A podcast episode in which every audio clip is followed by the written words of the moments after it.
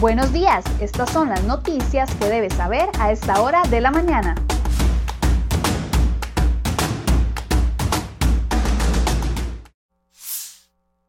Muy buenos días, gracias por acompañarnos en Cere Hoy Noticias. Vamos de inmediato con las informaciones que hemos preparado este 11 de febrero para ustedes en la portada de cerehoy.com.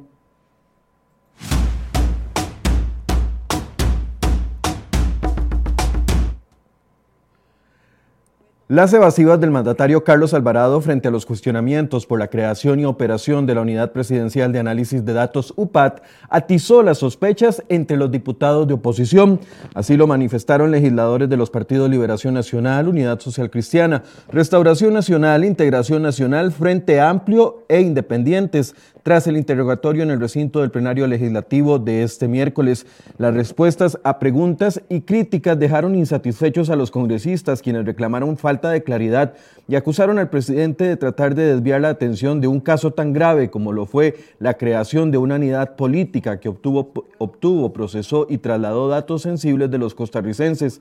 También señalaron incongruencias en sus explicaciones y destacaron la ausencia de conocimiento de Alvarado en aristas tan importantes de la administración pública. Alvarado aceptó que firmó el polémico decreto de la OPAT sin ni siquiera leerlo y que solo se limitó a verificar que llevara las firmas de los viceministros.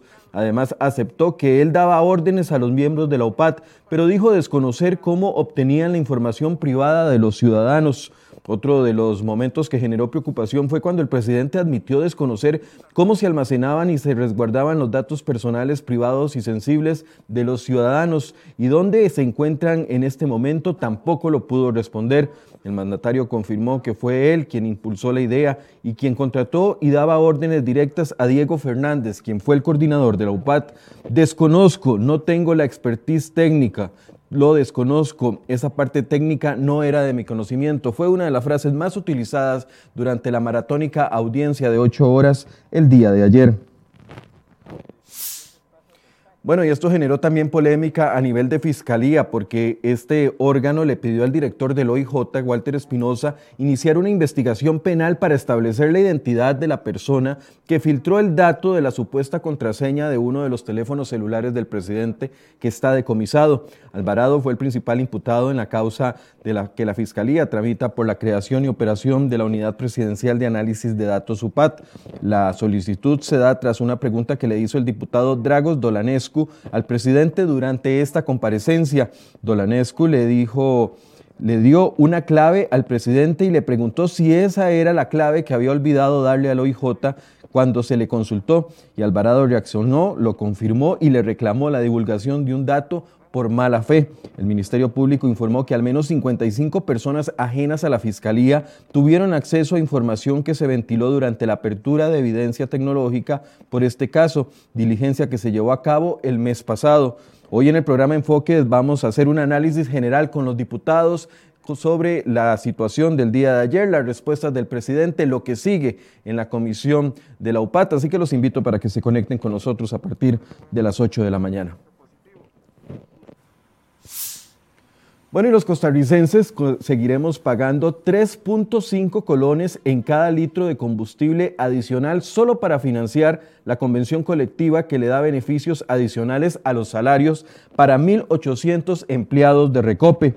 La nueva convención que ha estado rodeada de polémica por el secretismo que le envuelve tendrá un costo anual de entre 11 mil y 12 mil millones de colones. Según Alejandro Muñoz, presidente ejecutivo de Recope, el nuevo acuerdo respeta los lineamientos de la reforma fiscal aprobada en 2018 y generará ahorros por 23 mil millones de colones en tres años. El acuerdo actual está vigente desde el año 2016 y hasta el 2020 y le costó a los conductores más de 69 mil millones de colones. El nuevo acuerdo costará poco más de 46 mil millones en tres años.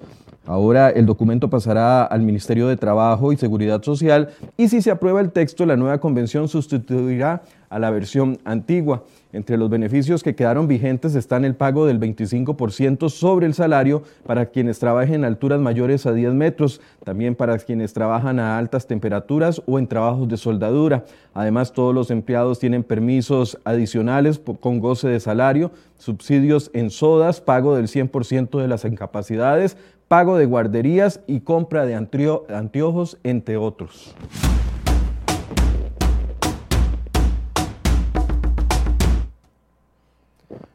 Vamos a sucesos de las últimas horas. Un hombre de 41 años falleció víctima de atropello la noche del miércoles en Cariari de Pocosí, en Limón. Por razones que se desconocen, el hombre fue investido por un vehículo liviano y producto del impacto sufrió serias lesiones que le costaron la vida en la escena. Además, cinco sujetos fueron detenidos esta madrugada como sospechosos de asaltar un local en el Huarco de Cartago. Y entonces estos hombres intentaron abrir un cajero automático, pero no lo consiguieron. Otro de los sucesos de las últimas horas es el choque entre un bus y un camión repartidor de helados que dejó como saldo una persona muerta la noche de este miércoles. El accidente ocurrió en las inmediaciones del cementerio de San Vito en la zona sur, sur y el cuerpo de bomberos atendieron esta situación que usted ve en imágenes. Se incendió una motocicleta que estaba estacionada la tarde de este miércoles en el llano de Alajuela. Al parecer la motocicleta estaba ahí y alzó fuego de repente, aunque una persona trató de controlar el fuego en la moto, se dañó totalmente y no lo logró. Y por último, una mujer eh, se encontró, una mujer de 25 años se encontró sin vida dentro de una casa en Guanacaste la tarde de este miércoles. El cuerpo no presentaba signos que establecieran una causa probable de muerte, por lo que trasladaron al organismo de investigación judicial para iniciar la investigación. Una de las notas que les traemos en la portada de crhoy.com el día de hoy, el ministro de Salud Daniel Salas aceptó la lentitud del proceso de vacunación en el país e indicó que se podrían sufrir más atrasos debido a situaciones ajenas a Costa Rica. Desde el pasado 23 de diciembre, que llegó el primer lote con dosis de vacunas de Pfizer, se han recibido poco más de 104 mil pero Pfizer detuvo los envíos de la dosis desde el mes pasado. Se espera que a partir del 15 se retome la llegada de nuevas dosis al país. El objetivo de salud es inmunizar a 3 millones de personas este año. Con ello también se establecen los acuerdos de COVAX y AstraZeneca. Sin embargo, la meta se podría atrasar y cumplirse hasta el año 2022. El jerarca de salud compara la demanda que existe hoy en día de la vacuna con lo que llegó a suceder a principios de la pandemia con las pruebas para la detección del COVID-19. Este miércoles se reportaron los primeros dos casos positivos tras el inicio de clases y la auditoría interna de la Caja Costarricense del Seguro Social encontró irregularidades en la vacunación de 17 personas a las que se les aplicó en el hogar de ancianos Carlos María Ulloa. Vamos a temas de transportes, la ampliación de la ruta 32 entre el puente sobre el río Virilla, conocido popularmente como el puente del Saprisa, y el cruce de San Miguel de Santo Domingo de Heredia estará listo en mayo próximo. El CONAVI pagará un total de 3.200 millones de colones por un tramo de 2.8 kilómetros que pasará de dos a cuatro carriles. Actualmente el proyecto se ejecuta con recursos del CONAVI y cuenta con un avance del 20% en obras de pavimento, rehabilitación y ampliación. Asimismo, reporta un 60% de avance en intervenciones pluviales, construcción de taludes, excavaciones y tareas paralelas. Este tramo ampliado contará con barreras tipo New Jersey de concreto para separar los sentidos de circulación, similares a las ubicadas en la parte de la carretera General Cañas. También se colocará un nuevo sistema de alumbrado público, anunció el MOP por medio de un comunicado de prensa. Bueno, y para los estudiantes, el Ministerio de Educación Pública realizará la primera entrega de paquetes de alimentación para 850 mil beneficiados entre el 22 de febrero y el 5 de marzo. Así lo establece el protocolo elaborado por esta primera entrega del curso lectivo 2021. Los paquetes de alimentación son únicamente para estudiantes beneficiarios de los comedores estudiantiles y la lista la maneja cada centro educativo.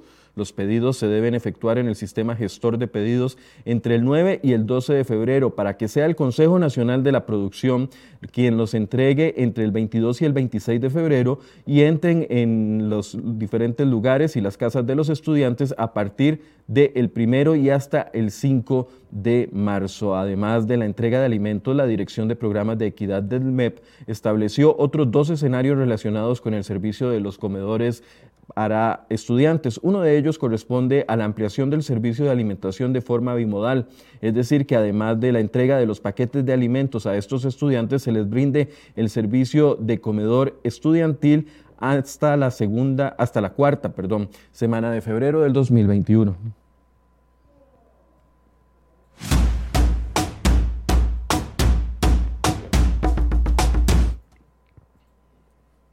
Bueno, el tema económico continúa complicado en el país. Las proyecciones de crecimiento de Costa Rica para este año y el 2022 van en contra de la corriente mundial, incluido el promedio de otras naciones emergentes con las cuales se compara el país. Por ejemplo, en este 2021 todas las naciones tienen proyectado crecer más, sin embargo Costa Rica lo hará en una menor, medida. Para Costa Rica el crecimiento será de solamente 2.6%, mientras que para el resto de naciones emergentes crecerían en un promedio de 6.3%, más del doble. Para el 2022 las proyecciones se entrecruzan y mientras el resto de países esperan ver ralentizado el crecimiento, Costa Rica mantendría una tendencia alcista. De hecho, para el próximo año Costa Rica espera crecer más que las economías más avanzadas del mundo. ¿Cómo se va a explicar esto? Bueno, el Banco Central dice que existen dos explicaciones. Primero, el fuerte efecto que tendrá la reactividad del turismo sobre la situación económica del país cuando pase la campaña de vacunación. Y la segunda será el reajuste fiscal propuesto como parte del acuerdo con el Fondo Monetario Internacional, que tendrá un impacto negativo en el consumo de los hogares, pero Hacienda piensa compensarlo con el cobro de más impuestos.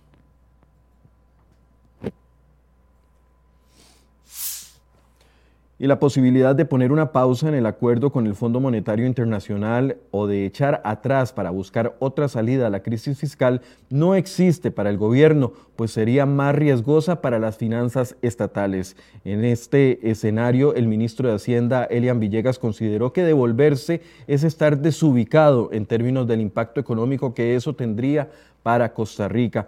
Lo señaló así durante su participación en un foro del Colegio de Ciencias Económicas llevado a cabo la noche del lunes anterior, en donde moderó el presidente de esa entidad, Enio Rodríguez. Si en este momento decidimos que no queremos ratificar el acuerdo con el FMI, el, el, perjuicio sería muy grande en credibilidad y eso se traduciría en algo muy delicado, esa discusión de algunos de que hay otras alternativas en este momento para el país. Ya tenemos una decisión que hay que ir al fondo, dijo el jerarca.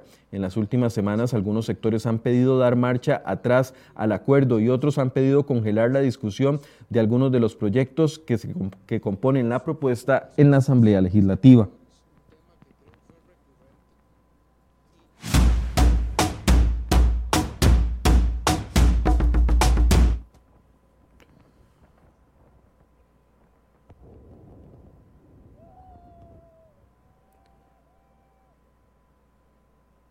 Meditar en un entorno natural puede ser una de las experiencias más satisfactorias, no obstante, si ese entorno se encuentra en uno de los volcanes más activos del mundo, la experiencia puede resultar un poco menos relajante y eso es lo que le pasó al hombre que ustedes ven en estas imágenes. Se llama José Martins, quien se encontraba de viaje por Guatemala cuando decidió acampar en una montaña cercana al volcán de Fuego para visitarlo al día siguiente. Este, el pasado 24 de enero salió a meditar en horas muy tempranas y esto fue lo que lo sorprendió, una erupción del volcán. Por suerte, Martins había instalado una cámara para grabar el escenario mientras practicaba su rutina y logró inmortalizar el espectacular momento del volcán.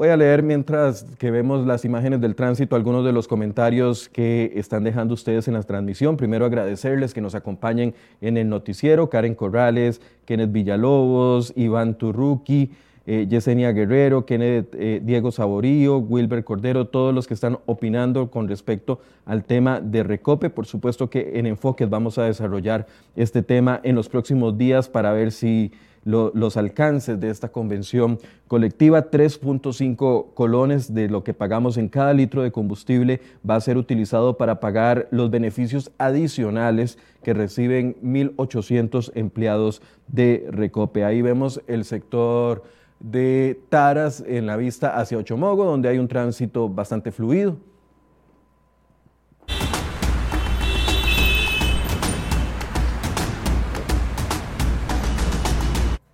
7 con 35 de la mañana llegamos al final de este resumen de noticias y los invitamos de una vez para que a partir de las 8 de la mañana nos acompañen en la entrevista de fondo en Enfoques. Vamos a tener cuatro de los diputados que estuvieron haciéndole preguntas al presidente el día de ayer. Hubo ganadores y perdedores en esto. Quedó bien parado el presidente de la República. Contestó lo que verdaderamente se le estaba preguntando. Bueno, ese análisis lo vamos a hacer a partir de las 8 de la mañana y los invitamos para que se conecten con nosotros. Muy buenos días.